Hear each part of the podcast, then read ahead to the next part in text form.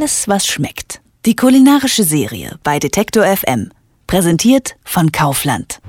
Schon bei dem Gedanken an ihm wird vielen gleich ganz warm ums Herz und Kindheitserinnerungen kommen auf. Der kalte Hund oder die tote Oma, die kalte Schnauze, der Kellerkuchen oder der Lucullus. Es gibt ganz, ganz viele Bezeichnungen für diesen Kastenkuchen aus Schokolade und Keks. Wir sprechen darüber, was der meist ungebackene Kuchen mit dem Bergbau zu tun hat und wie ihn Food-Autorin Juliane Neubauer am besten und am liebsten zubereitet. Hallo Juliane. Hallo. Mir ist dieser Kuchen ehrlich gesagt gar nicht so vertraut. Habe ich da was verpasst? Auf jeden Fall. Aber ich glaube, das liegt äh, daran, dass du unter 30 bist. Alle Kollegen hier über 30 sind gleich ganz nostalgisch geworden, als ich äh, angekündigt habe, dass es heute um kalten Hund geht. Für alle, die ihn vielleicht auch nicht so gut kennen, kalter Hund ist im Grunde ein Schokokekskuchen in einer Kastenform. Und der war vor allem so in den 70er, 80er Jahren auf Kindergeburtstagen ein totaler Renner. Später dann in den 90ern ja, kam der kalte Hund etwas aus der Mode und es gab dann zum Beispiel Fanta-Kuchen oder eine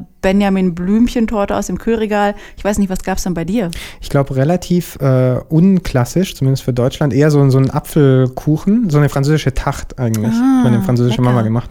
Ah, Glückspilz. Aber das heißt, dieser kalte Hund kommt aus den 70ern, hast du gesagt?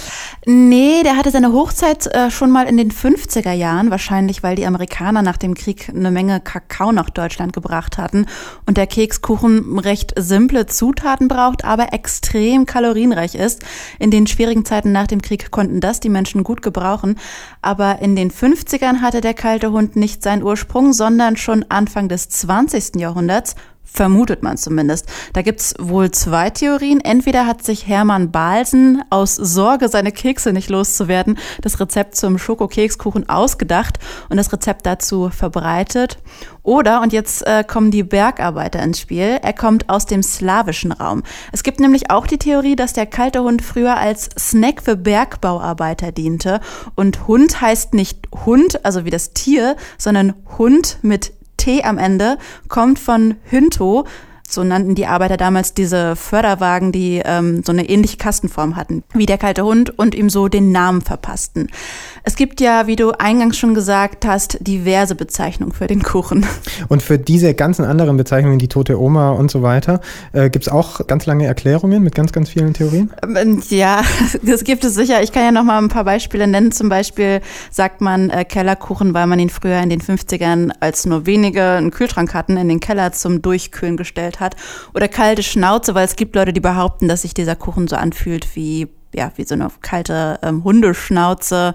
Ähm, beliebter Name ist auch der Lucullus, wie du auch schon genannt hast, benannt nach dem römischen Feldherr Lucius Licinius Lucullus, der angeblich ein Feinschmecker war und gerne kalorienreich und üppig gespeist hat. Ich übrigens auch, also kalorienreich und üppig speisen finde ich auch gut. Äh, und du hast auch ein Stück äh, von dem Kuchen mitgebracht, ne? Und ich glaube, äh, ich komme jetzt sogar in den Genuss, weil ich ihn ja nicht kenne. Darf ich? Hau mal rein. Okay. Ich habe dir auch extra das Randstück ausgesucht mit der dicksten Kuvertüre. Da gibt es ja in einigen Familien auch immer Streit darum. Das ist nämlich das beliebteste Stück. Was hast du bekommen? In deiner Familie? Ich war immer schon flexibel. mm, okay, also es sind so, so Schichten, ne? Also eine Schicht äh, Schoko, eine Schicht Keks. Genau. Mm, und außenrum dann nochmal so eine Kuvertüre. Mhm. Mm, also man schmeckt deutlich Keks und Kakao raus. Es mhm. wird nicht so eine Einheit, ne? Es wird nicht so ein, so ein Brei, sondern es ist wirklich so ein. Genau. So soll es sein im Idealfall. Und mhm. ich denke, äh, was auch ganz wichtig ist an der Version, die ich mitgebracht habe, ist, dass die Schokocreme, die muss halt geschmeidig sein. Die darf nicht so hart wie ja quasi Tafelschokolade sein, ne? Genau, also die muss ein bisschen körnig sein. Das meinte ich vielleicht. Mhm. Das ist wahrscheinlich das bessere Wort dafür. Genau, ja. Ähm, was, was, ist denn da jetzt alles drin? Okay, klar, Kakao, mhm. die Kekse habe ich rausgeschmeckt. Genau. Also klassischerweise ist ein kalter Hund, wie du schon sagst, geschichteter Butterkeks und Schokomasse, die in der Regel auf so einer Kokos, Palmfett, Eier, Puderzucker und Kakaomasse basiert. Mein kalter Hund, den du jetzt gegessen hast, der ist etwas anders, quasi äh, eine moderne Variante. Natürlich vegan, wie man das heute so macht. Den Keks in meiner Variante habe ich mit Liebe nämlich selbst gebacken und nicht gekauft. Und die Schokocreme ist äh, im Grunde eine Art Buttercreme aus Margarine, Puderzucker und Kakao. Ich finde die Umsetzung des Rezeptes, das ich jetzt gemacht habe, ziemlich einfach, aber es ist etwas zeitaufwendig, weil man muss es halt über Nacht auskühlen lassen. Ne? Und äh, dieses Rezept äh, kann man natürlich auch online dann nachlesen. Mhm. Ähm, was ich mich jetzt noch frage, ähm, du sagst, der kalte Hund wurde in den 50ern schon viel gegessen und war in den 80ern ein beliebter Kuchen auf Kindergeburtstagen. Mhm. Äh, ist das passé oder kommt das jetzt zurück?